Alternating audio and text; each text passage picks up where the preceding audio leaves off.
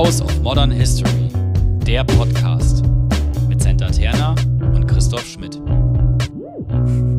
Hallo. Hallo, willkommen zurück bei House of Modern History. Ja. Chris hat mir gerade noch gesagt, dass er sich überlegt hat, ein Bier zu holen. Ja, aber dann doch nicht, weil wir sind ein ernsthafter Podcast. Du kannst auch ein ernsthafter Podcast sein und Bier saufen. Verstehe ich jetzt nicht. Dieses nicht. Nein, ähm, wir sind weiter im Kolonialismus-Blog. Ich habe aufgehört zu zählen, welche Folge. Wir befassen uns heute mit zwei Spezialthemen, die immer wieder an die Oberfläche kommen. Was zum anderen liegt, dass jede Generation sich mit Dingen auseinandersetzen muss, aber in diesem speziellen Fall oder in diesen beiden Fällen auch, weil sie nie richtig ernsthaft geklärt wurden. Ähm, Ja. Nämlich äh, Denkmäler Mhm. und Restitutionen, also Museumsdebatten, bei denen Ja. das Humboldt-Forum sehr prominent vertreten ist. Ja. Wir fangen an mit, Denkmälern. fang mal an. Genau. Denk sofort daran dann an dieses in Bristol im Juni 2020. Ja, die Das Statue. war, genau, wo diese Statue von diesem einen Sklavenhändler im Meer versenkt worden ist. Was hast du damals gedacht, als du das mitbekommen hast? Hui. Echt? Also die, die Statue von Colston, Edward Colston, äh, ins Meer gestürzt wurde. Also man kannte solche, oder ich kannte solche Bilder nicht. Ja. Es war ja im Zuge der, oder ich habe es auf jeden Fall so wahrgenommen, im Zuge der äh, Black Lives Matter Bewegung äh, passierte das. Ja, also als Folge auf den Tod von George Floyd. Genau, ja. Weil dieses ganze Black Lives Matter Bewegung, die gibt es ja schon eine Weile, ne? Ja, das, ja, das stimmt, genau. Genau. Also als diese Bewegung jetzt wieder traurigerweise hochkochte oder halt öffentlicher wurde oder öffentlich sichtbarer wurde. Naja, also, was habe ich gedacht, das ist so hart. Wir sind, sind wir ein philosophischer Podcast. Ähm, es, es war keine Genugtuung, falls du darauf abzielen willst. Ich will auf gar nichts abzählen. Ich will wissen, was du gedacht hast. Ich fand's gut. Das definitiv. Es hat aber auch tatsächlich gezeigt, dass einfach sehr lange sehr viel nicht oder sehr schlecht passiert ist, dass es überhaupt dazu kommen musste, dass eine Protestbewegung eigenhändig ähm, diese Statue in den Hafen wirft. Mhm. Das, ich glaube, das war so der Gedanke, dass halt dass der Ausdruck war von jahrelangem, ich will nicht Missmanagement sagen, weil oder so ökonomisch denke ich hoffentlich nicht, aber es war, es, ja, es war einfach nicht sauber gelöst, ewig lange. Es, es wurde ja auch ignoriert, würde ich behaupten. Ja, das, genau, Also, das war ja bewusst nicht angegangen auch. genau, ja.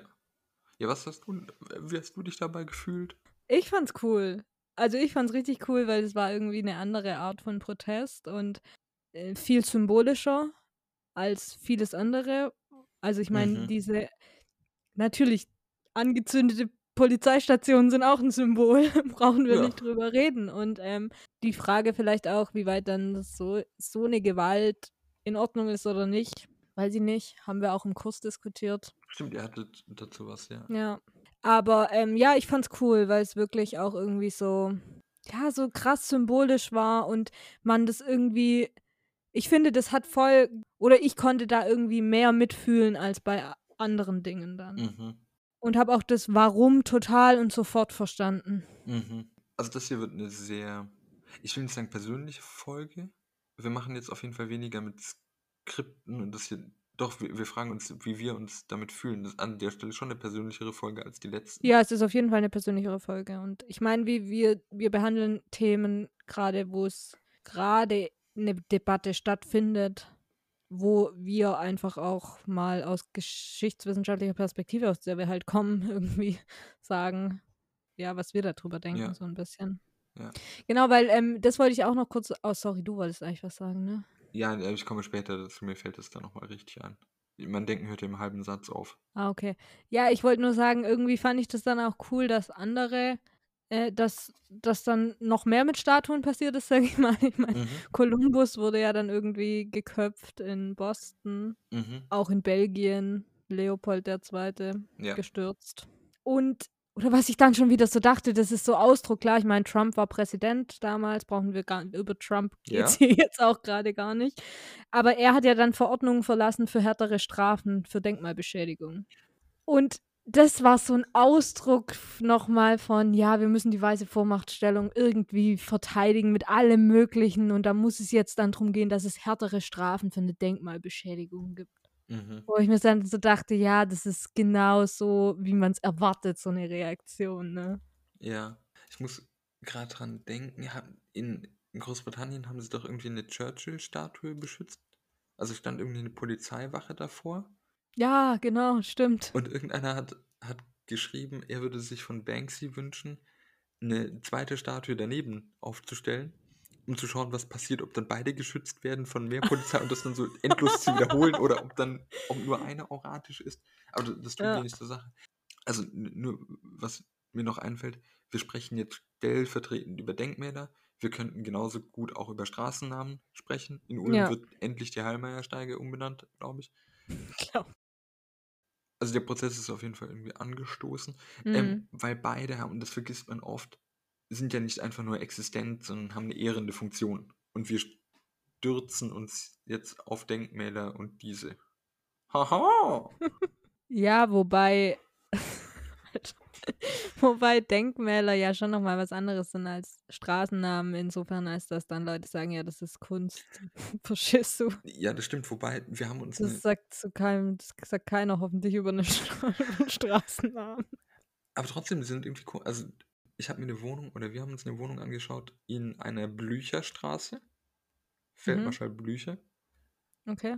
Wohnung war zwar schön, aber im Endeffekt bin ich froh, dass ich nirgendwo angeben muss. Ich wohne in der Blücherstraße. Also, Was, was ist- hat denn der gemacht? er ist ein Militarist halt. Also, äh, Ah. Feldmarschall Blücher war in den Reinigungskriegen. Oh, ist denn da? Ich weiß es doch nicht. Ähm, Ja, sorry, ich weiß das es ist auch nicht. halt, das ist dieses hab ich gefährliche. Halbwissen, mit dem man, mit dem ich denke, dass ich oft durchkomme, aber nein. Ähm, I'm Aber das- sorry. Ne, es hilft mir immerhin. Gebhard Leberecht von Blücher, ab 1814 Fürst, von Blüch, äh, Fürst Blücher von Wahlstatt, war preußischer Generalfeldmarschall, der Napoleon bei der Schlacht von Waterloo geschlagen hat. Waterloo. Oh nein. Müssen wir jetzt GEMA zahlen? Kill dich, wenn wir jetzt GEMA zahlen müssen wegen dem Scheiß. Nicht bei meinem Gesang. Ähm, also, äh, da fiel es mir nochmal so direkt auf. Hm. Das sind schon Dinge, die in deinem täglichen Leben, klar, Denkmäler haben wirklich eine andere Funktion. Aber ich glaube, dass man bei beiden im Alltag, also bei beiden irgendwie vergisst, dass es irgendwas Ehrendes hat, aber dieses Kipp, das kippt und man stellt es dann doch fest, wenn es darum geht, ob neue Denkmäler aufgestellt werden sollen oder ob neue Straßen so benannt werden sollen. Dann kommt dieses ehrende ähm, Element als Argument öfter nochmal zum Tragen. Auf jeden Fall. Ja, Genau, eins wollte ich noch kurz sagen. In Bristol steht da jetzt nämlich eine Frau. ja? Ja, eine schwarze Frau. Ah ja. Ähm, von einer aus der Protestbewegung nämlich. Genau. A Search of Power. Ah, Schwarze doch. Frau. Stimmt. Richtig cool fand ich das dann nämlich. Und dann äh, dachte ich so, ja, Leute, es geht doch, ne? Ja, ich habe in, in Vorbereitung auf diese Folge, habe ich tatsächlich überlegt, wie das dann so ist. Also, weil man ja auch bei, bei Straßen hat man es oft mit der M-Straße, dass die Mhm. durch ersetzt werden soll durch eine andere Person.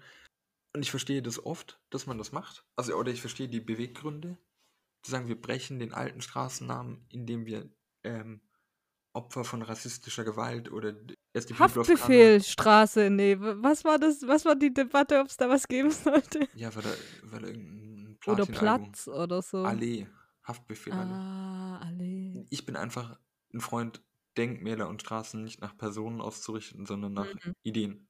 Es unpersönlicher zu halten, weil diese Hero, also ich verstehe, wie gesagt, das bei Widerstandsleuten oder sonst, um, um zu zeigen, wie vielfältig Gesellschaften auch schon früher waren, ist Personen, oder es nützlich ist, sich an Personen stellvertretend das aufzuzeigen. Ich persönlich bin ein Fan von unpersönlichen Denkmälern. Hm. Das mag jetzt aber in meinem Hirn sein. Ich glaube, generell funktioniert es doch besser, wenn du Leute hast, an denen du die Geschichte erzählen kannst. Weißt du, wie ich Ja. meine? Ja. Ja. Es war nur so, wie, was mir, was mir einfiel. Aber gerade diese Heroisierung ist halt oft schon von der Grundidee her so überspitzend und so ausblendend von Schattenseiten. Ich meine, über die Leute, über die wir sprechen, da ist ganz klar, das waren nicht nur zufällige Schattenseiten, sondern es waren systematische Schattenseiten. Ja. ähm, aber ja, ja, weil du gesagt hast, äh, bei Kolumbus wurde der Kopf abgeschlagen. Ja. Angenommen, du wärst, keine Ahnung was, an der Macht. Also nein, wie, wie würdest du mit, ich meine, Macht ist relational, aber wie würdest du mit, mit Statuen verfahren? Es gibt ja da, also bei Straßennamen ist ja oft die Debatte, tilgt man den Namen, ersetzt man ihn? Und bei Denkmälern ist es ja ein bisschen das Set breiter gefühlt. Mm. Also, ich finde, zuallererst mal soll eine Debatte darüber geführt werden, was passieren könnte. Okay, Als offenes Ideenfindungsding. okay. Ähm, und das ist nämlich der Punkt, nämlich, weil du halt jetzt auch schon auf mich dann verwiesen hättest als jemand, der Macht hat. Ich frage mich halt, warum muss das von Leuten mit Macht? Die, die am Diskurs Also wird, soll dieser Diskurs denn, ja, aber dieser Diskurs wird mir schon wieder viel zu doll bestimmt von Leuten, die Macht haben, weißt du? Okay, ich meinte auch nicht dezidiert irgendwie PolitikerInnen, Mhm. sondern ähm, Leute, die, sagen wir einfach, die zivile Gesellschaft entscheidet und du hast einfach einen, an- also ich wollte dich persönlich fragen. Ich hätte auch die Frage Mhm, viel ja, einfacher ja. stellen können. Ach ja. Gott, mein Gott, das ist so kompliziert. Wie würdest du mit Denkmälern umgehen? Genau, also ich sehe mich nicht in der Lage, als jemand, der A viel zu wenig darüber weiß. Weil ich, ich weiß auch, dass ich, ich laufe an so Denkmälern vorbei und sie sind so, ja, okay. Mhm. Also weißt du, ich weiß nichts darüber, interessiert mich meistens so mittelmäßig, wenn ich ehrlich bin. Mhm. Aber ich bin in dem Fall eben auch nicht diejenige, die betroffen ist, weißt du? Und mit diesen Leuten sollte man reden, weil es gibt Stimmen, die sagen, das ist für sie irgendwie wie ein Schlag ins Gesicht, wenn sie da jeden Tag da dran vorbeilaufen und wenn sie diesen Straßennamen die ganze Zeit lesen oder so. Das ist schlimm für die. Ja, Und ich finde, dass die Leute als allererstes Mal mit in diese Debatte mit einbezogen werden sollten. ja. Dass es eine öffentliche Debatte darüber ist, was kann mit diesen Denkmälern passieren. Das finde ich ist der erste Schritt. Und wie sich dann so ein, nennen wir es ganz dumm, Arbeitskreis zusammensetzt, keine Ahnung, aber ich finde, der Aufruf sollte erstmal an allgemein die Öffentlichkeit gehen, dass Leute, die sich daran beteiligen möchten, erstmal Ideen vorbringen können, so ein bisschen. Also, weil was ich ganz cool, oder was Leute wie Jürgen Zimmerer vorschlagen, sind so Denkmäler zu brechen. Also im Endeffekt wollte ich darauf raus, man könnte wie bei Straßennamen ja einfach sagen, man tilgt das Denkmal, entfernt es Mhm. und legt eine Gedenkplatte hin. Was ich so die schlechteste Variante finde. Also, Ja, ich meine, da gibt es dann auch irgendwie diese Argumente, die sagen, ja, hm, das ist ja geschichtsvergessen. Herrgott, das passiert, also das passiert ja ständig und immer. Wir als Gesellschaft vergessen Dinge sowieso und dekontextualisieren und entfernen, allein wenn wir irgendwie neu bauen und so. Ich finde aber das Brechen von Denkmälern viel, viel mächtiger. mhm. Äh, als Jürgen Zimmerer hat vorgeschlagen, aber es gibt auch irgendwo, wo dann die Statue hingelegt wird. Mhm. Ja, oder sowas. Man kann ja de, de, der Statue den Kopf abschlagen und dann auf den Sockel gegenüberstellen. Ja, da weiß ich, also ja, ich bin, wäre auch ein großer Fan davon, wenn, wenn man Gitter drumherum, also was ich generell toll finde, ist, wenn künstlerische Initiativen beteiligt werden. Also weil, Mhm. das, weil du ja auch gesagt hast, du läufst an Statuen vorbei und denkst dir halt, ja, Statue, äh, Punkt. Mhm. Und das löst du nicht durch Plaketten oder durch QR-Codes oder durch Nee, Dinge, ja, genau. es muss viel invasiver sein. Also einfach so die Leute quasi in ein Gefängnis stecken, also in so eine Gitterzelle finde ich spannend. Also um sie zu kriminalisieren. Witzig, weil als du das jetzt gerade gesagt hattest, mit diesem Gitter und so, Ja, ist nicht meine Idee übrigens, wollte ich nur kurz sagen. ich weiß, ich assoziiere das aber mit, lass uns das Denkmal schützen. Aha. Und da sind wir Verstehst bei du? der Mehrdeutigkeit von. Ja. Ja, Und das war der erste Gedanke, der mir in den Kopf kam, als du das gerade eben gesagt hattest. schwierig. Ähm, Ja. Ich meine, deswegen gründen wir einen Arbeitskreis dafür. Was ich ziemlich cool finde, ist es so ein bisschen wie bei dem Bullen an der New Yorker Börse, dem dieses kleine Mädchen gegenübergestellt wurde, die Mhm. jetzt an einem anderen Platz sein muss. Ähm, ich glaube nicht, dass du da schon mal warst. Es gibt in Heidenheim, Ich war schon in Heidenheim. in diesem Podcast treten erschreckende Dinge zutage. Und in Heidenheim ist Erwin Rommel geboren. Mm. Spitzname Wüstenfuchs, weil er quasi beim, im Zweiten Weltkrieg im Afrikakorps der führende Generalfeldmarschall, ich weiß es nicht, Ja. General. Er war, gibt es sowohl in Herrlingen, dort gibt es auch noch das, das Rommelhaus, als auch in Heidenheim gibt es ähm, einen Gedenkstein oder einen Gedenkort an Rommel. Mhm. Ich war in Herrlingen mal, das ist ziemlich komisch. Dort gibt es immer noch aktuelle Grenze von irgendwelchen Freunden des Afrikakorps, wo man sich fragt, Freunde. Weil Okay. Das ist so der eine Teil der Geschichte, den ich erzählen wollte. Denkmäler werden immer noch in Traditionen, also in aktive Traditionen eingebunden. Das hatten wir auch, Mhm. glaube ich, in der Folge beim deutschen Kolonialismus mit den ganzen Kasernen, bei denen immer noch so Ehrenformationen ablaufen, pipapo. Ähm, und dort passiert kontextuell erstmal nichts. Ja. Und was ich ziemlich cool finde in Heidenheim, ich weiß nicht, ob du dort beim Erwin Rommel Gedenk Denkmal warst. Du, vielleicht bin ich da mal vorbeigelaufen, aber wie wir ja wissen, ich und Denkmäler. Ja gut, äh, man läuft an vorbei. Die haben äh, vor einem oder zwei Jahren, glaube ich, steht vor diesem Denkmal eine Skulptur. Und zwar eines versehrten Minenopfers. Also das ist so ein Scherenschnitt quasi. Okay. Und dieser Figur fehlt ein Bein Mhm. und steht auf zwei Krücken. Und je nachdem, wie die Sonne steht, wirft es einen Schatten auf das Denkmal oder halt von ihm weg oder halt so wie der Schatten sich Ah, bewegt okay. um zu zeigen, also dass es immer noch wahnsinnig viele Minen gibt, die unter Rommels Einsatz in äh, Nordafrika verbuddelt wurden, die heute noch Opfer fordern und kontextualisiert das Denkmal erstmal ohne Schrift, was sowieso irgendwie eingängiger für viele ist. Mhm. Ist bestimmt auch noch eine Plakette dabei, müsste man mal hinfahren. Ah, übrigens, da steht Generalfeldmarschall Erwin Rommel drauf, damit wäre auch der Titel Okay. geklärt. Ja. Aber das finde ich eine ziemlich schlaue Variante. Man könnte sich trotzdem überlegen, da steht immer noch dieser Gedenkstein, was mich teilweise Mhm. vor Probleme stellt. Aber er steht nicht mehr kontextlos, da er kann auch Mhm. nicht alleine betrachtet werden. Also egal wie du deinen Bildausschnitt wählst, ist diese Figur dabei. Und das finde ich Mhm. eine ziemlich, ziemlich schlaue Variante, weil sie dazu einlädt, dann mehr wissen zu wollen. Genau, genau. Ich finde auch, dass man nicht, also ich persönlich finde es, glaube ich, auch nicht richtig, einfach zu sagen, okay, komm, wir reißen jetzt diese ganzen Denkmäler ab, fertig. Nein? Jetzt, also das hatte ich, hatte ich vermutet, dass du sagst. Dass ich sag, alle abreißen. ja, Nein, das Problem an alle abreißen ist, keiner setzt sich dann ja damit auseinander. Verstehst exakt. Ja, ja, ja, du? Wenn ich aber sag, also, aber ich bin für innovative neue Ideen. ja. Also wegen mir- Brachiale. Wegen mir, mal die mit Graffiti an, köpf die oder keine Ahnung. Mhm. Verstehst du? Ja, Also wirklich was, was ein richtiger, richtiger Bruch ist, was aber nicht das ganze Ding entfernt und so tut, als ob da nie was gewesen ist. Weil genau das, finde ich, ist der falsche Ansatz. ja. Dann, dann möchte ich mich bei dir entschuldigen. Ich habe klar gedacht, du sagst so, eiskalt im Erdboden kalt machen. Nein. Ich habe hab das auch diskutiert quasi und dachte erst, es gibt auch Überlegungen, diese ehemaligen Helden lächerlich zu machen als Statuen, indem man sie, was weiß ich, komisch anmalt, verkleidet oder sonst was.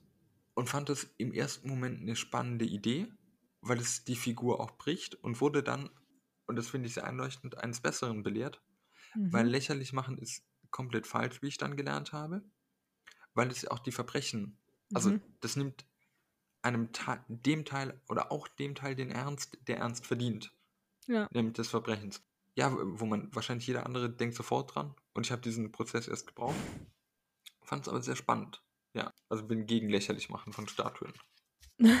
ja, ich auch, aber trotzdem wirklich klar und deutlich, ich sag jetzt mal, verändern auf irgendeine Ja. Art und Weise und gerne halt modern, sag ich mal. Ja. Also ja. modern im Sinn von, wie gesagt, wegen mir, nimm Graffiti. Oder keine Ahnung. Also ich meine, ich habe dir das schon in der Vorbesprechung vor zwei Wochen erzählt, dass es so einen Notar aus Hamburg gibt, der will, dass dieses Bismarck-Denkmal auf St. Pauli, riesig, Ja, genau. riesig, riesig, wie wir sehen, wie wir sehen es alle vor uns, dass es ein Leuchtschwert kriegt, anstatt sein Schwert. Und das finde ich ist ja der völlig falsche Ansatz. Also ein Star Wars Laserschwert. Ja, ich weiß jetzt nicht, ob er genau ein Star Wars Okay. Laserschwert, aber es war ein Leuchtschwert, möchte er gerne. Und meine erste Assoziation damit war Kampf um äh, Kampf ums All. Wirklich, ernsthaft. Das war meine erste Assoziation Ach, damit. das war deine, deswegen, okay, ja. Mhm. Und dann dachte ich mir, das ist ja schon wieder in die völlig falsche Richtung läuft es ja, wenn wir jetzt Bismarck mit Afrika und ihr könnt es in der Folge davor hören, zwei Folgen davor. Ähm, Ja, Und dann gibt man dem jetzt ein Leuchtschwert. Das finde ich nicht gut, auch wenn es eine moderne Interpretation ist. Und vielleicht sollte der Typ einfach Notar bleiben. ja, War ist dann lukrativ, Gedanke. lukratives Business. Ja, weil, weil genau da sind wir beim, ja, ich, ich wollte gerade was hinzufügen, was, glaube ich, du schon einfach gesagt hast und was ein ziemlich dummer männlicher Move ist. Warum was denn? Jetzt einfach so, wenn Männer einfach das wiederholen, was Frauen gesagt haben, ist es ziemlich ekelhaft. Aber ich weiß, ich meine, ich höre dir auch nur selten zu. Nein, Scherz. ähm, es ist ja genau der Fehler, den ich auch gemacht habe, nur vielleicht hoffentlich nochmal eine Spur dümmer. Also, weil modern äh, kommentieren heißt ja nicht einfach, keine Ahnung, ähm, ein Warhol-Poster daneben stellen, das ist auch gefühlt modern, sondern es muss einen Kontext mitliefern. Ja, Und da ich jetzt Bismarck weder als Sith Lord sehe, noch als sonstige Version aus dem All. Und ich meine, auch da wären wir beim Problem, das würde ihn entmenschlichen, macht die, da waren wir, wir hatten die Folge zum Vergleich. mm, Und wenn du Dinge so externalisierst, werden sie irgendwie nicht mehr anschaubar und nicht mehr vermittelbar. ja. Das ist der vollkommen falsche Weg. Definitiv. Ja, das fand ich auch keine gute Idee. Ich meine, das ist immer ein Beitrag zur Debatte. So. Genau, genau. Ich, ich wollte gerade, ich, es ist wirklich so und der, der Punkt ist ja, was ja so gut daran ist, ist, dass sich jetzt jeder, nicht jeder wahrscheinlich, aber sehr viele Leute damit generell ja auseinandersetzen. Ja. Auch mit dem deutschen Kolonialismus, auch mit der Frage, was passiert mit Denkmalern, Denkmälern und dann eben mit der Frage auch, was ist da überhaupt passiert. Ja. Und dieses ganze Projekt und diese ganze Debatte, die weiter so öffentlich laufen zu lassen, mit der Frage danach, was passiert mit diesen Denkmälern, finde ich ja super spannend. Und dann kann man das, also ich hätte auch keinen Schmerz damit zu sagen, ich beziehe da Schüler und Schülerinnen mit ein. Ich meine, man, man kann, man kann, es gibt auf diese Frage oder auf diese, auf diese Debatte sowieso ja keine generelle Lösung. Ja. ne? Du musst ja eher so, es ist ja eher eine Einzelbetrachtung der einzelnen Denkmäler dann, als zu sagen pauschal. Ja. Und deshalb finde ich, kann man durchaus mit unterschiedlichen Leuten unterschiedliche Ideen da machen. Ja, definitiv, ja. Was dann eben zu einer generellen Debatte mit mehr Leuten führt, um noch mehr Leute dieses Thema nahe zu Ja.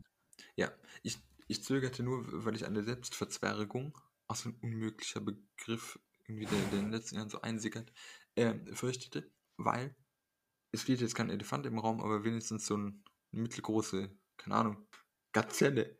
ist schon furchtbar. Also, Herrgott, wir sind HistorikerInnen. Also, und ähm, wir verstehen uns beide, wenn ich dir da nicht irgendwie dich damit reinziehe, als ähm, WissenschaftlerInnen einer gesellschaftlichen Wissenschaft. Wow, Doppelung. Also, wir haben einen Impact, Freunde. So. Ja? Ihr alle Ja. 400 Zuhörer, die dieser Podcast mittlerweile haben, hat. Doch, doch, ich nutze das jetzt. Zwei Minuten dafür.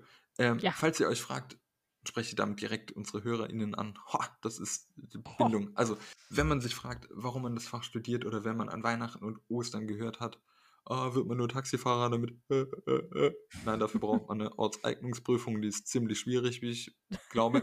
Die Geschichtswissenschaft ist ein immenser Teil des gesellschaftlichen Gedächtnisses, neben der Archiv Archivwissenschaft. Aber da ist vor allem auch dieses Aufheben und, und Konservieren und die Geschichtswissenschaft muss damit natürlich zusammenarbeiten. Also wir haben als Fach das Können, das Wissen und wir haben gefälligst dann auch den Anspruch zu haben, in Debatten uns einzubringen, weil, und es geht jetzt nicht gegen diese Person, aber ich ziehe es daran auf, wenn sich Notare Hm. nicht in ihrer Eigenschaft als Notare, aber das ist vollkommen, und wie gesagt, das ist legitim, aber wir dürfen nicht vergessen, oder das meiner Meinung nach hat die Geschichtswissenschaft als Ganze sehr lange vergessen, eine Rolle einzunehmen, weil sie lange nicht gefragt wurde. Oft waren juristische Antworten mehr gefragt oder ökonomische, aber Herrgott, wenn, also wenn man uns den Platz nicht gibt, müssen wir uns nehmen, weil wir eben Antworten auf Fragen haben, die jetzt nicht nur lächerlich runterzumachen sind, wie, weißt du, was 1314 passiert ist. Nein! Und darum geht es vielleicht auch gar nicht. Wir haben Hm. einen gegenwartsnahen Bezug, egal welchen Zeitraum wir untersuchen. Immer, weil Menschen Menschen sind. So. Schreibt euch alle für den Master ein. Und für den Bachelor überhaupt. Gerne in Konstanz. Alter. Ja, voll. Ich bin voll bei dir. Und ich finde auch, dass es echt wichtig ist, dass Historiker und Historikerinnen an diesem Denkmalprozess beteiligt sind. Mit der Frage, Ja. was jetzt damit passiert. Weil es auch ein Stück weit, ja, so wie wir das beide gerade beschrieben haben, für uns beide eine, ein Stück weit auch der Geschichtsvermittlung im öffentlichen Ja. Raum ist. Und-. Ja, und trotzdem ist, sind wir als Historiker und Historikerinnen nicht die einzige Antwort darauf. Nein. Genau, genau. Und ich finde eben, dass eine Darstellung im öffentlichen Raum ist, können auch gerne wegen mir mehr Menschen generell beteiligt sein. Und dann dürfen das auch Notare sein, wegen mir. N nee, wirklich. Ja. Ja. Genau, ich, ich wollte das wirklich nicht lächerlich machen. Äh, genau, es ist mein voller Ernst auch. Das dürfen dann auch Notare sein. Aber was ich halt an diesem Beispiel so witzig finde, ist zu sagen, da ist ein Notar, der dann sagt, hey, lass uns das so machen. Und das ist so, nee, Bruder, so nicht. da reden wir noch mal drüber. Und das ist nämlich auch der Punkt, darüber zu reden. Und dann eben bezogen auf verschiedene Denkmäler, verschiedene Gruppen oder irgendwie zu haben, die sich damit dann noch mal auseinandersetzen. Was dann dabei nachher rauskommt und was umgesetzt wird, ist nochmal was anderes, finde ich. Aber ich finde, es könnte als Aufhänger genutzt werden, um unterschiedliche Gruppen ans Thema ranzuführen. Ja. Ja. So würde ich mir wünschen, dass jetzt erstmal vorgegangen wird. Ja. Da äh, stimmt der andere Teil dieses Podcasts. Das ist okay, ja. Gut. Ich meine auch, um zu zeigen, dass die Geschichtswissenschaft, also natürlich Schülerinnen und Schüler da heran, also mit beteiligen, um zu zeigen, wie großartig das Fach ist, Ja. die dann in Konstanz studieren. Und um Kindern auch ein bisschen mehr zuzutrauen auf dieser Welt. Ja, das stimmt. Ähm, von wegen Kontextualisieren, ähm, eine, ziemlich, eine ziemlich schlaue Variante fand, die auch leicht brachial ist. Der vom Podcast sehr geschätzte Professor Jürgen Zimmerer hat vorgeschlagen, das Humboldt-Forum äh, mit Stacheldraht zu versehen. Und zwar richtig fett, Ja. weil er sagt, das ist ein, und ich weiß nicht was, ich stand mal davor bei einer Exkursion oder daneben, so, ähm, das ist Ja. schon ein Riesengebäude und ästhetisch jetzt nicht unbedingt meinem Empfinden nach sinnvoll, aber das, 600 Millionen. was Meter? Nee, hat es gekostet, Ah, das jetzt okay. wieder neu zu machen. Ja, das, ähm, ja, das hätte man auch in die Geschichtswissenschaft stecken können. Nein, ähm, aber es, es reicht einfach nicht, oder was ich daraus gezogen habe, dass diese Kontextualisierung auch in physischer Relation Hm. zum Tatsächlichen stehen muss. Es reicht einfach nicht auf jeder Seite eine Plakette, wo steht, ja, es gibt unterschiedliche Meinungen. Herrgott, nein. Das reicht auf Du- gar keinen Fall, ja. Also es braucht etwas, was eine Auseinandersetzung zwingend erforderlich macht. Ja, Wobei da natürlich, muss man auch sagen, ist einschränkend, Leute, die sehen können. ja, Das ist jetzt nicht ja lächerlich machen natürlich. und das soll jetzt auch nicht den Vorschlag als schlecht erklären, sondern einfach nur sagen, wir haben generell Grenzen des Darstellbaren, vor denen darf man halt nicht halt machen, sondern muss dann versuchen, Gruppen mit verschiedenen Zugängen zu inkludieren. Ja. Genau, ja. Ich fand das ziemlich cool. Ja, das finde ich auch cool. Und du bist ein richtiger Genius, weil das war jetzt die Überleitung zum Museum. Gut, ich habe die Überleitung gemacht, du machst den Inhalt. nee, aber wenn wir jetzt kurz beim Humboldt-Forum sind, oder? Dann können Ja. wir ja das. Ja, ja. Du Was bist ein ist großer Fan das davon, habe ich Problem gehört. mit dem Humboldt? Ja, ich liebe das. Ja? Erzähl. Nein, war noch nie dort. Ah, Du warst schon, oder? ich war schon, ja. Äh, Warst du auch drinnen? Nee. Hm, nein. Ja, ich habe mir die Böhmermann-Folge dazu angeschaut. Das ist Geschichtswissenschaft 2021. Man schaut die Böhmermann-Folge. Wir haben das bei den Hohenzollern gemacht. Ja, der macht das ja gut, der recherchiert das gut in dem Fall. Ja, ich glaube, er lässt gut recherchieren, aber an sich, ja. Ja, er, er stellt es gut dar Ja. auch. Ja, ja erzähl mal. Was stand da früher? Auch ein Schloss. Auch das Hohenzollern-Schloss? Dann hat man das Ding Ja. in der DDR abgerissen. Den, Ich, oh Mann, ey, das ist alles so schlimm. Ja. den Palast der Republik. dorthin gebaut. Ja. Ähm, Ja. oder von der Bevölkerung Erichs Lampenladen genannt, weil sehr viele Lampen drin hingen. Dann hat man nach der Wende äh, aufgrund, glaube ich, von Asbest, Vermutung, Vorwürfen, baulichen Gründen, Hm. äh, den Palast der Republik gesprengt. Gibt's da Videos von? Bestimmt. Das schaue ich mir nachher an. Schau, schau dir sowas an. Um jetzt wieder und Für 600 Millionen Euro Steuergeld. die Frontfassade des ehemaligen Hohenzollern-Schlosses hinzubauen und an der Seite ist es, wenn ich mich richtig erinnere, so ein bisschen Betonoptik auf einer. Also es soll, soll so ein Mischmasch sein aus alt und Ich habe es modern. mir nicht so genau angeschaut, aber ich war auf dem Dach, wie wir ja wissen. Ah ja, das von, hast du von vor drei Folgen digital. Ähm, und ich meine, das Ganze hat mehrere Probleme. Wir könnten jetzt gesondert über die Kuppel sprechen und was dort eingraviert Hm. ist. Wir werden das auf Twitter Einzelheiten davon verlinken. Ein Problem, was jetzt nicht mit dem Kolonialismus per se in Verbindung steht, ist, und darüber könnten wir, ach komm, was soll der Geiz? Darüber könnten wir auch eine Folge machen, ist, wie die Geschichte Deutschlands erzählt wird.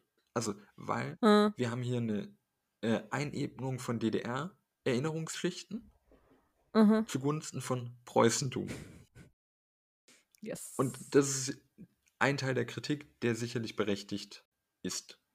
Mm, Genau, das ist so der äußere Teil der Kritik, der berechtigt ist. Und die Inhalte, die in diesem Museum stehen, sind der andere Teil. Ja. Oder? Darüber könnten, darüber könnten wir einen ganzen Podcast tatsächlich machen. Ich glaube auch, dass es dazu Podcasts gibt. Ja, ja, das glaube ich auch. Also, ähm, das Problem ist so ein bisschen, dass innerhalb des Humboldt-Forums verschiedene Institutionen aufgehen sollen. Und da hat man eine Kommission gegründet, in der immer noch Hermann Parzinger unter anderem ist. Neil McGregor war Ja. Gründungsdirektor mit dabei. Das war so ein Triumvirat. Frag nicht nach der dritten Person. Aber Parzinger macht immer wieder ganz tolle Aussagen. Ja, wir müssen das hier für den Podcast kenntlich machen. Das ist ironisch, glaube ich. Ja, ja. ja. Ähm, ja, also das Preußentum macht an der Stelle des Äußeren nicht halt, sondern es gibt immer noch die Stiftung Preußischer Kulturbesitz, die einfach auf einer Menge Sachen hocken, Mhm. die ihn im Kolonialismus, die sich angesammelt haben, könnte man ironisch jetzt sagen. Genau, und ähm, dieser eben jener Hermann Parzinger. Parzinger hat 2011 nämlich gesagt, dass das alles legal sei und die Museen wären rechtmäßige Besitzer dieser ganzen Objekte. Ja, jetzt hat sich, glaube ich, seitdem ein leichter Denkprozess eingeschlichen. Es gibt Ja, bei, bei Mittlerweile möchte er maximale Transparenz. Ja, wer, wer möchte es nicht? Ja. Es gibt dazu auch ein kurzes Video von äh, TTT, Mhm. von Titel, Thesen, Temperamente, was wir auf jeden Fall verlinken werden, wo auch ein, immer so Snippets von Hermann Parzinger äh, Mhm. drin sind. Das Problem oder woran sich das Problem oft aufhängt und sehr zu Recht ist, dass Human Remains ausgestellt werden zuweilen oder die sogenannten Benin-Bronzen. Genau. Und eins wollte ich noch. Sorry. Ja, alles gut. Das sind jetzt genau so spezielle Fälle, die man auch immer wieder hört eben. Aber generell geht es auch darum, dass im Humboldt-Forum eben wahnsinnig viele Objekte sind, wo keiner weiß, wo die genau herkommen, wo keiner weiß, wie die genau in Deutschland gelandet sind, ähm, außer mit Gewalt höchstwahrscheinlich.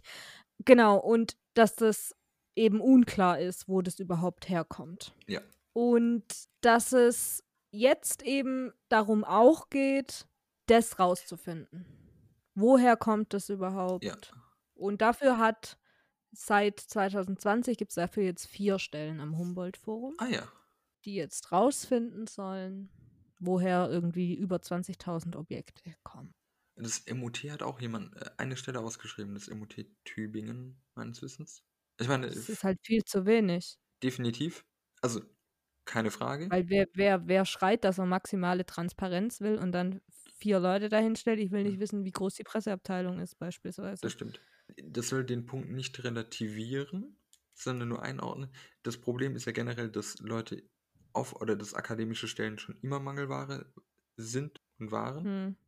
Ne, das hat schon mit Sinn gereicht. Aber so, eben, wenn ich mich dann noch hinstelle und sage Transparenz, Transparenz und ich führe die gleichen Zustände wie sonst wo, habe ich auf jeden Fall ein Problem. Genau, und in der Böhmermann-Folge kam zusätzlich auch noch, dass Aufarbeitung vom Kolonialismus ja im Koalitionsvertrag steht. Ah ja. Ach, wer liest den schon so genau? Also genau, wenn wir jetzt über Restitution sprechen, was ja dann der, der Punkt ist, also es gibt dann die Idee, dass man sagt, wir müssen erstmal rausfinden, wem das gehört. Und das ist sicherlich für viele Sachen ein Wissensproblem, wo wir später wieder darauf kommen. Also, weil wir haben verschiedene Schichten an Problemen. Schichten hierarchisiert. Wir haben verschiedene Perspektiven von Problemen. Ja. Die Museen wissen teilweise nicht, was sie selber da haben. Ja. Wichtig merken, das wird später nochmal aufgegriffen, wenn ich es nicht vergesse. Ähm, sie wissen nicht, woher sie es haben. Mhm. Sie wissen nicht, unter welchen Umständen sie es haben. Erworben haben. Ja, Ja. genau. Ähm, oder also, weil dann wird ja oft sich so ähm, rausgeredet, ja, wir haben das vom Missionar XY. Ja, Kollege, 1912 hat er dir das angedreht. Woher hatte der es denn? Weil es endet ja oft an diesem perversen Punkt, zu sagen, wir haben es von irgendeinem Reisenden. Damit ist es, können wir es nachverfolgen und es ist okay für uns. Nein, Ja. ist es nicht, weil das geht nicht auf die Ursprungsbesitzverhältnisse. Oder wenn ganze Volksgruppen vernichtet wurden, ist es ziemlich ekelhaft zu überlegen, wem man das zurückgeben könnte, wenn man vorher alles dran gesetzt hat, historisch gesehen, im Genozid diese Gruppe auszulöschen. Ist danach zu sagen, wem können wir es geben, ziemlich ekelhaft. Ja. Und ich war äh, bei einem Workshop in St. Gallen. Das ist jetzt auch schon, Mhm. das war 2019, das letzte Jahr vor Corona, die Älteren erinnern sich. Und es fing sowieso schon komisch an, dass man in dieses historische und Völkerkundemuseum gehen kann. Und links kann man ins historische Museum gehen, rechts ins Völkerkundemuseum. Man merkt auch hier, wir hatten es bei der Zeitfolge kurz angesprochen oder bei der Epochenfolge, eine Trennung zwischen Geschichtlichkeit und Kultur Hm. und der ganze Rest. Und dort werden Human Remains ausgestellt. Mhm. Und dann kommt eben dieser Punkt so, ja, es gibt dann Definitionen ab wann, also weil die Archäologie hätte ja sonst auch immer Probleme, wenn sie Mumien ausstellt. Es gibt oft mal eine Zahl, ab der Human Remains nicht mehr Human Remains sind. Ah, okay. Was bei mhm. 4000 Jahren ein anderes Argument meiner Meinung nach ist als 150 Jahre Hm. oder 200 Jahre so. Das wird dort gefahren und dann wird gesagt, ja, wir finden niemanden, mit dem wir dort sprechen können. Deswegen stellen wir sie weiter aus. Ich bin mir relativ sicher, dass sie ihren eigenen Großvater nicht nebendran ausstellen würden. Also sieht man hier schon, dass, also Human Remains ist nur ein Problem für nicht weiße Menschen. Ich bin mir sicher, bei, bei allen anderen oder bei Weißen wäre es ein Problem. Weißt du, was ich meine? Mhm. Ja. Ja, ja, ich weiß voll, was du meinst. Genau, und das ist das eine, wobei Human Remains sind da ja ein Sonderfall ja. nochmal anders zu behandeln, würde ich schon sagen, als jetzt andere Objekte. Ja. Was eben aber ja immer noch dazu kommt, wenn du halt sagst, ja, okay, wir, wir geben es nicht zurück, aus welchen Gründen auch immer, Mhm. ist sei mal dahingestellt, ist ja dann ja die nächste Frage, wie wird es dargestellt? Ja. So. Und okay, dann ist halt bei den meisten jetzt Objekten, ich, ich spreche jetzt echt nicht von Human Remains im Moment, sondern andere Objekte mhm. im Museum, wo dann irgendwie halt dran steht, ja, Benin-Bronze aus Afrika. So, Mhm. weißt du? Da ist nichts von irgendeiner Geschichte dahinter, wie dieses Ding jetzt beispielsweise hierher gekommen ist oder was es bedeutet. Also we weißt du, was es für die Natives dort für eine Bedeutung hatte oder hat? Mhm. Das, das, das, das wird einfach nicht dargestellt. Ja. Und das ist ja das nächste Problem. Jetzt sei mal dahingestellt und wir reden gleich noch über Rückgaben, aber selbst wenn du das dann ausstellst in Museen, ist ja die nächste Frage, wie. Und ich finde, das wird in den wenigsten Fällen wird es gerecht. Dem. Ich kenne keine, keinen positiven Fall, bin aber zurzeit auch mehr in Kunstmuseen unterwegs als in Mhm. historischen. Ja, genau. Ich bin auch zu wenig in solchen Museen unterwegs, als dass ich dazu wirklich was sagen könnte, aber genau. Müsste man auf jeden Fall auch. Lass uns mal eine Folge machen, in der wir irgendwie über einen Museumsbesuch sprechen. Ah, ja. Also dann historisches Museum. Ja, das stimmt. Ich glaube, ich habe die Diskussion gerade so ein bisschen entgleist.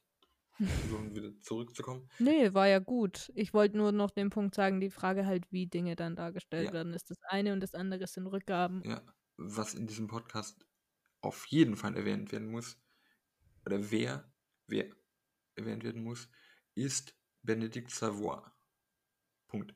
Das Ja. ist die Professorin und die Person, und ich meine, ich hänge mich ungern an Personen auf, wie wir alle wissen, die den Diskurs in meiner Wahrnehmung, also es gibt auch sicherlich Vorläufer, ähm, aber zurzeit die Person ist, die die Debatte nach vorne bringt, hat jetzt erst wieder ein Buch rausgebracht, äh, Afrikas Kampf um seine Kunst. genau. Das ist, 2021. ja, steht auf meinem äh, Einkaufswagen ganz oben. Natürlich. Liegt in deinem Einkaufswagen. Ja. Und genau, also nur schon mal grundsätzlich, wer sich über dieses sehr, sehr spannende Thema informieren möchte, weil ich es in dieser Folge gar nicht erwähnen will, dass wir nur an der Oberfläche kratzen, seien die äh, Bücher von Benedikt Savoy Mhm. empfohlen, äh, zusammen mit ähm, Felvin Sarre äh, als Buch zurückgegeben, geschrieben.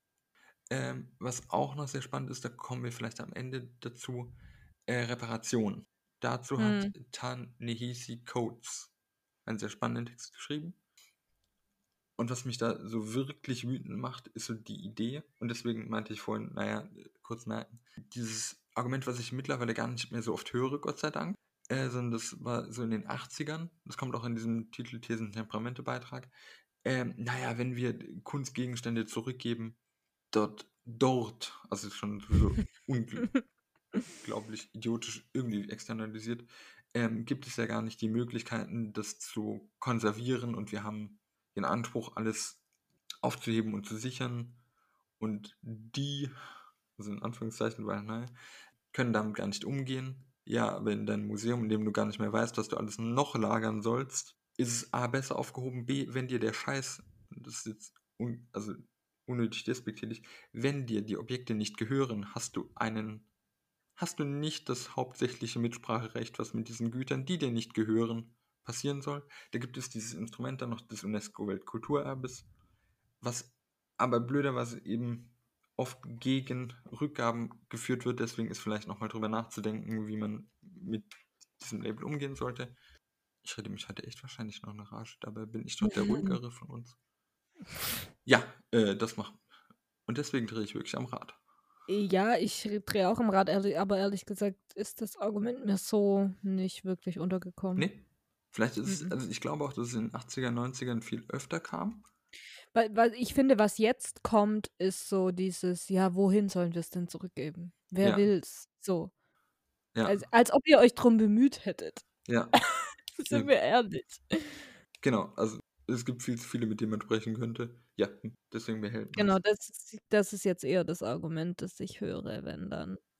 Und wie wir schon in der deutschen Kolonialismusfolge angesprochen haben, gibt es eben wenigstens langsam Entwicklungen dazu, dass das Lindenmuseum Stuttgart, was glaube ich eigentlich ein, auch ein sehr gutes Museum ist, Mhm. die Wittboy-Bibel zurückgegeben hat und die Peitsche, glaube ich. Die, ja, die haben auch vor kurzem eine Umfrage gemacht, gerade zum Thema, was man da sehen will. Und sie sind gerade daran, sich zu überlegen, wie man mit sowas umgeht und was man tun kann und so. Ich glaube auch, dass die sehr Und- viel mit WissenschaftlerInnen zusammenarbeiten, vom Gefühl her. Genau, das glaube ich. Und ich glaube, sie wollen auch wirklich die Zielgruppe ein bisschen mit einbeziehen Weil und das versuchen. Ja, das ist auch was, was äh, Benedikt Savoy sagt, oder jedenfalls habe ich es rausgelesen.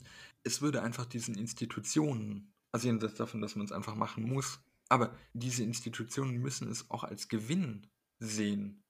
Die Debatte wird so oder so geführt, weil sie geführt werden muss und die Zeit ist mehr als reif, dass wir über Mhm. Rückgaben reden, aber es ist einfach eine der großen, oder was heißt großartig, ich will das gar nicht bewerten, es ist eine Möglichkeit, als Institution mit Zielgruppen und mit neuen Gruppen, die man als Zielgruppen erschließen könnte, die eben lange nicht ins Museum gingen, weil sie keinen Bock auf rassistische Erzählungen hatten, ähm, in Austausch zu treten. Wir müssen uns überlegen, wie wir Dinge neu erzählen. Voll. Ja, da bin ich voll dabei. Genau, also das ist einfach Das ein ist, produktiver das ist Punkt. der gleiche Punkt, den wir vorher beim Denkmal hatten. Ja, genau. Ich wollte jetzt nicht zur Ehrenrettung der Museen, aber was gesagt werden muss, um die Debatte auch richtig zu verstehen, dass Museen oft nicht selbst agieren können, weil sie der öffentlichen Hand gehören. Das heißt jetzt nicht, dass sie frei von, wer ist das? Aktionen, also sie müssen trotzdem handeln, Museen als solche, vor allem auch im Rahmen ihrer täglichen Möglichkeiten. Äh, man muss aber, glaube ich, trotzdem begreifen, wie die juristischen und politischen Ebenen ineinander verstrickt sind, Mm. um einen sinnvollen gesellschaftlichen Aufarbeitungsprozess. Also es reicht nicht einfach nur, das Mu Museum zu verdammen, sondern man muss das in einem größeren Bild sehen, dass Mm. das politische oder dass die öffentliche Hand eben da dahinter steht und sich lange gegen Restitution gesperrt hat. Ja. Genau. Leihgaben werden ja auch oft ins Spiel gebracht. Ja. Was halten wir davon? Ja, Leihgaben, da muss wenigstens die Richtung klar gemacht worden sein. Also, was nicht funktioniert ist, nehmen wir ein fiktives Beispiel und nennen die Institution preußischer Kulturbesitz, dass die sagt, Freunde, wir haben hier was und wir leihen es euch in das ähm, Museum in Nairobi. So rum funktioniert das nicht. Ich verstehe diesen Leihgabeprozess nicht. Mir, mir geht es nicht in. Ich, ich, ich verstehe das wirklich nicht. Es ist so ein, Also ich habe das jetzt an drei Stellen gelesen und jedes Mal frage ich mich, hä, warum reden wir über Leihgaben? Also was soll denn das? Das, das ist wie, das ist ja dann wie was, mir gehört was, also ich leiste dir aus und dann gib's mir aber bitte wieder zurück. Was, was ist das? Genau, ja. Also eben, und äh, das kann, also das funktioniert vor allem eben nicht, wenn die Institution, die das unrechtmäßig in Besitz hat, genommen hat, ähm, Ja, die genau. Leihgabe weil- weil- ausstellt. Ja, Und was er dann, also ich, ich als Person jetzt, wenn ich mich als Person sehen würde, also ich wäre angepisst, wenn mir jetzt irgendjemand sagen würde, hat mal vor ein paar Jahren hier jemand mitgenommen, unrechtmäßig, viel Gewalt war im Spiel, aber ich leih's dir jetzt. genau, Ich würde mich, ich würd mich verarscht fühlen, ganz ehrlich, Ja. wirklich. und genauso wenig, also was man manchmal probiert als Kompromiss, der aber, glaube ich, nur im ersten Moment gut klingt, dass man sagt, ja, wir erkennen an, dass diese Objekte unrechtmäßig nach diese fiktive Institution, die ich gerade erfunden habe, gekommen ist zum preußischen Kulturbesitz und machen das jetzt einfach so, dass wir das jetzt dauerhaft leihen. Oder auch nicht dauerhaft, aber wir leihen das. Und es klingt ja erstmal nett, dass man sagt, okay, die Eigentumsrechte gehen an die ursprünglichen oder Nachfolgeorganisationen der rechtmäßigen EigentümerInnen über. Jedoch darf die Entscheidung, ob die Leihgabe getätigt wird, nicht von der fordernden Institution kommen. Das ist das, was mich. Also, du kannst nicht Was, sagen. was heißt von der fordernden Institution? Ja, die fiktive Institution preußischer Kulturbesitz kann nicht sagen, so Freunde, wir haben das jetzt als Leihgabe von euch, wir treten euch fiktiv die Ja, Eigentumsrechte ab, genau. Sondern, ähm, weil das tatsächlich, ein, oder mir scheint es, dass es ein Modell ist, was vorgeschlagen wird. Naja, also ich, ich halte das für wirklich echten Bullshit, wenn ich mal so Ja, das ist die neutrale Variante. kann. Ja, Genau, das ist die neutrale. Also Benedikt Savoy hat da irgendwo in einem Interview, glaube ich, habe ich gelesen von ihr. Die spricht sich zum Beispiel ja auch eindeutig gegen Leihgaben aus. Und ich glaube, jeder, der irgendwie gerade ernst genommen wird im Diskurs, spricht sich dann dagegen aus, wenn ich ehrlich bin. also was ich ganz spannend finde, ist zu sagen, naja, okay, wir können über Leihgaben sprechen, aber dann darf das auch nicht, dürfen dann nicht nur bestimmte Objekte als Leihgaben, was ist, konnotiert, gelesen werden. Ja. Dann verleihen wir die Mona Lisa. Ja, ja, genau, passiert eh nicht. Aber Hm. Also ich genau, finde ja. das, ich finde das ja sowieso spannend, die Frage, wer spricht hier überhaupt in diesem Diskurs miteinander? Weil ich habe einen Podcast gehört von, und da war Dan Hicks, der hat The Brutish Mus- Museum geschrieben. Ah, Brutish, wirklich, ja. Ja. Und der sagt, Europa soll sich raushalten im Moment aus dem Diskurs. Im Moment geht es darum, dass diese Länder, wo, das, wo diese Objekte eigentlich herkommen, erstmal sich darüber im Klaren werden, was sie möchten. mhm. Und dann soll eine Verhandlung irgendwann vielleicht stattfinden oder ein Aus Austausch, keine Verhandlung, Verhandlung war das falsche Wort, ein Austausch darüber und versuchen zu einer Einigung zu kommen. Aber es soll eben auf gar keinen Fall passieren, dass der Diskurs schon wieder von Europa oder von USA, also wir wissen, was wir meinen mit Europa in dem Fall, äh, geführt wird. ja, Und das finde ich ist schon wichtig im Kopf zu behalten. Auf der anderen Seite muss ich mir sagen, im Moment sind die Objekte halt hier. Das heißt, eine Auflistung darüber, was da, was da wo ist, und woher das Zeugs kommt und so. Zeugs war jetzt vielleicht ein bisschen lapidar gesagt, aber Ja. Ich fange mit sowas persönlich halt auch nicht so viel an, wenn ich ehrlich bin. So Mhm. Museum, also so eine Art von Museum ist einfach nicht mein Museum, wo ich gern hingehe. Ähm, oh. Wir sind fertig miteinander. Deshalb habe ich das jetzt gerade so gesagt. Aber ähm, genau, sondern dass eben nicht schon wieder Europa oder der Westen den Diskurs bestimmt. Ja. Und das muss ich sagen, das habe ich schon auch das Gefühl, dass das gerade ist. Und Dan Hicks sagt zum Beispiel, lest mehr Literatur aus Afrika zum Beispiel darüber. Wo ich mir so denke, ja, und du bist halt schon wieder jemand. Also weißt du, du bist auch ein Europäer, der jetzt schon wieder dieses Buch geschrieben hat, verstehst du? Und so wird der Diskurs im Moment schon bestimmt. Und trotzdem glaube ich, dass solche Leute ja Fürsprecher für was anderes sein können. Und so wie so ein bisschen wie ein Sprachrohr. Ja, genau, Fürsprecher. äh, Ja, also ich gebe dir recht. Wir dürfen nicht nur auf europäische Stimmen oder auf sogenannte westliche Stimmen hören. Genau, so- sogenannt europäisch natürlich. Ich glaube trotzdem, dass eben weiterhin alle Seiten daran beteiligt werden müssen. Also, Müssen sie, aber, aber natürlich ist, ich, ich glaube, was impliziert war damit, das hat, das war so deutlich da nicht rauszuhören, aber ich glaube, das ist das, was auch gemeint war. Diese Idee von hier, nehmt euer Zeug wieder und fertig. ja, Verstehst du? ja, Das ist auch der falsche Weg. Genau, definitiv. Und das ist das Ding halt, zu sagen, lasst doch die betroffenen Länder erstmal sich mit dem, sich mit dem Thema auseinandersetzen und die treten dann in Diskurs und dann lassen ihn uns ehrlich und wirklich führen, alle zusammen. Aber nicht schon wieder so ein Bestimmen und nicht ein Ich geb's zurück, Problem erledigt. Ja, ich gebe dir vollkommen recht mit einem kleinen Kontrapunkt. Ja. Also, weil ich persönlich einfach gar nicht weiß, ob betroffene Länder sich nicht sogar schon damit beschäftigt haben. Vermutlich. Mhm. Also, weil ich habe jetzt die ganze Zeit einfach genickt, auch bei dem Punkt so, lass sie sich erstmal damit beschäftigen. Wir müssen sicherlich auch einfach anerkennen, dass sie sich schon damit beschäftigt haben und das einfach schon mal rezipieren und damit haben, haben wir sicherlich schon mal genug damit zu tun. Auf, auf jeden Fall, ich gebe dir damit auch recht. Sehr Ich harmonisch. glaube, ich glaube, wir müssen trennen zwischen wir wissen, woher diese Objekte kommen, Mhm. wir wissen, was da für eine Geschichte dahinter steckt und die betroffenen Länder, in dem Fall wo das Ursprungsland und das jetzige Land, wo es ist, wissen darüber Ja. Bescheid. Und dann glaube ich, hat es stattgefunden. Aber ich glaube, es gibt wie im Humboldt-Forum keine Ahnung, wie viele Objekte.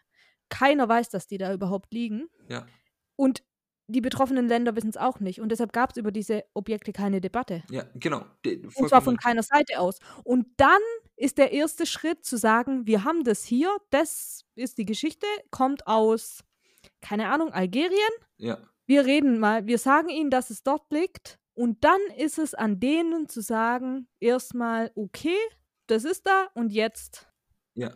Was oft oder, hm, ich mache es über meinen Eindruck, in der Mhm. Vorbereitung dieser Folge und gesagt, in Konstanz beschäftigt man sich auch mit Kolonialismus und Restitutionssachen und ähm, ähnlichem ein bisschen. Was mich an dieser Debatte in der Vorbereitung dieser Folge so ein bisschen irritiert hat, ist, aber das kann auch sein, dass es ein subjektiver Eindruck ist, so, hm, wir haben Restitutionsregeln, also wir als Datengemeinschaft geschaffen für ähm, die Zeit des Nationalsozialismus. Also, beziehungsweise Mm, stimmen ja, mich zwei Sachen Voll. die Debatten werden immer so in Wellen geführt, als wären sie noch nie geführt worden, spätestens seit der, wie heißt das, der Unabhängigkeit von vielen Staaten aus Afrika, Mhm. in Afrika jetzt in Anführungszeichen, weil ich ein sehr gutes Buch auch dazu gelesen habe, wie Kontinente genannt werden und wie das passiert, egal. Mhm. Spätestens da oder ab da haben wir solche Debatten. In den USA gibt es seit, ähm, also in den 1980ern hat das Denver Museum of Art Objekte zurückgegeben, weil sie sakral waren. Also wir führen diese Debatte und blenden dabei, jedenfalls, wie gesagt, mein Eindruck, sowohl, dass das in der Debatte oft vergessen wird, als auch bei manchen Texten. Vielleicht wird es auch vorausgesetzt und ich habe es einfach nicht mitbekommen. Zwei Dinge aus, dass wir diese, zum einen, dass wir diese Restitutionsdebatten in Wellen führen und offenbar immer wieder entlernen, dass wir sie schon mal geführt haben.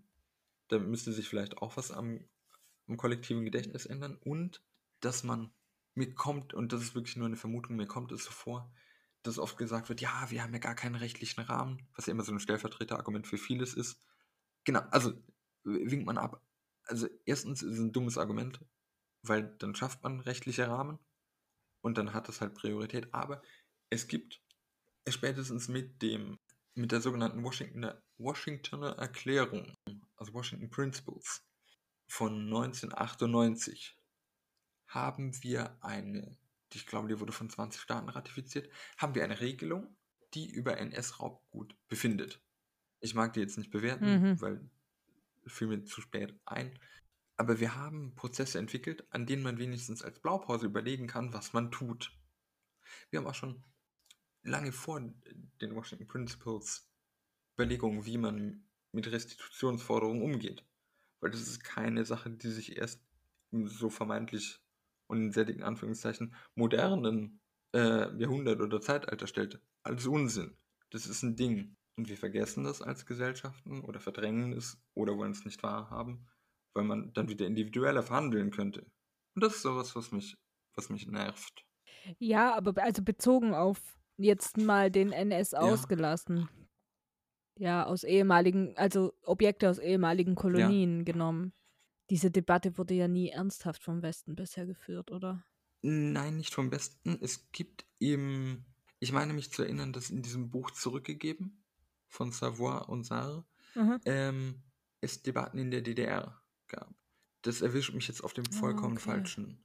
Ich erwische mich selbst auf dem vollkommen falschen Fuß. Nee, weil ich, ich habe nur gerade gedacht, weil du halt gesagt hast, wir vergessen das, dass diese Debatten schon mal geführt worden sind und so. Äh, doch, ja. Ja, gebe ich dir recht. Vergessen wir, dass sie geführt worden sind. Aber wie gesagt, ich glaube halt, dass so wie sie in den meisten Fällen geführt worden sind, sind sie halt auch zum Vergessen. Und verstehst du? Also vom Westen Ja, aus wobei, gesehen wie gesagt, jetzt. Ja, Der- Das ja. Denver-Beispiel war kein, war kein alleiniges. Wir haben, also seit den 1990ern gibt es in den Vereinigten Staaten von Amerika ähm, Ja, Gesetze Ja. über Kulturgüter der First Nations. Ähm, ja, ja. 2002 hat Frankreich beschlossen, Human Remains von Sarah Bartmann, Bartmann zurückzugeben. Ich meine, ich will nicht so viel mit Gefühl argumentieren, weil es nicht wissen, oder es klingt nicht wissenschaftlich, aber also ge- deswegen ist es vielleicht einfacher. Ich lege offen, ich habe hier Wissenslücken.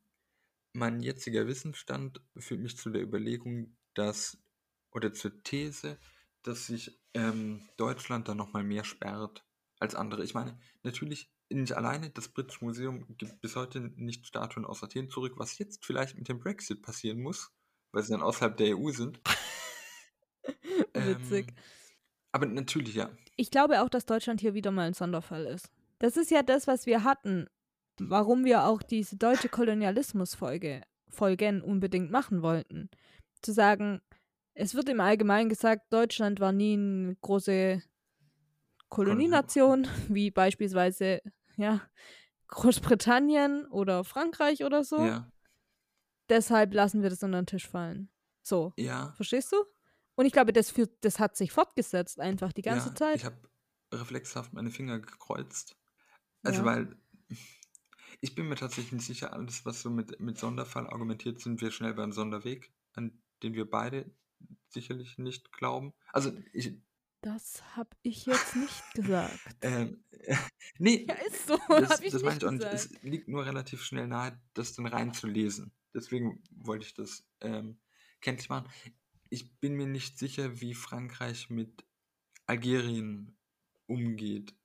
Also, Ich weiß es auch nicht, aber weil du gerade Frankreich als Beispiel reingebracht hast, war das für mich ein Ding von, es, will, es, fühl, es, es klingt logisch, ja. dass Deutschland da mal wieder ultra spät dran ist, weil Deutschland hatte ja, Ja. gar keine richtige Kolonialvergangenheit und Ja. deshalb, Kann sein. ja, ich, ich weiß es auch nicht. Es ist nur so, dass es, es würde ins Also Bild ich glaube, passen. alle sind arrogant, vielleicht sind wir nochmal arroganter. Wir. Mhm. So. Kann sehr gut sein. Ja, es ist eine Debatte, die sich noch eine Weile ziehen wird, weil man sie lange einfach, also ja, weil gesellschaftliche Aushandlung immer wieder passiert, aber weil man hier tatsächlich einfach sehr, sehr lange sehr nichts, sehr nichts, genau, nichts gemacht hat oder falsch agiert hat. Genau. Deswegen müssen wir auch weiterhin über Denkmäler und Restitutionen sprechen. Ja, genau. Und ich glaube, das ist auch der allgemeine Stand gerade, dass einfach ganz viel drüber gesprochen wird. Und was ich nochmal zum Abschluss sagen möchte, ist, dass ich es gut finde, dass es in der allgemeinen Debatte angekommen Ja. ist. Ja, genau, es reicht nicht eine Fachdebatte, definitiv, ja. Genau. Und dass das jetzt zumindest mal so ist und jetzt muss man wirklich dranbleiben und da in beiden Fällen, Ja, eine Position Was finden, tun. ja. Hui. ja, Ja. und dann auch machen. ja, ja, ja. Gut, Nein, Chris. Wie war 1912? dunkel. Falls ihr Kritik an uns oder Fragen habt Oder Lob, gerne auch Lob, oder Themenwünsche, Gast sein wollt, dann dürft ihr euch gerne bei uns melden, entweder auf Twitter unter @houseofmodhist oder ihr könnt uns eine E-Mail schreiben. Dort ist unsere E-Mail-Adresse houseofmodernhistory at gmail.com. Genau, steht beides in der Beschreibung unten drin. Wir freuen uns auf Feedback. Bis zum nächsten Mal.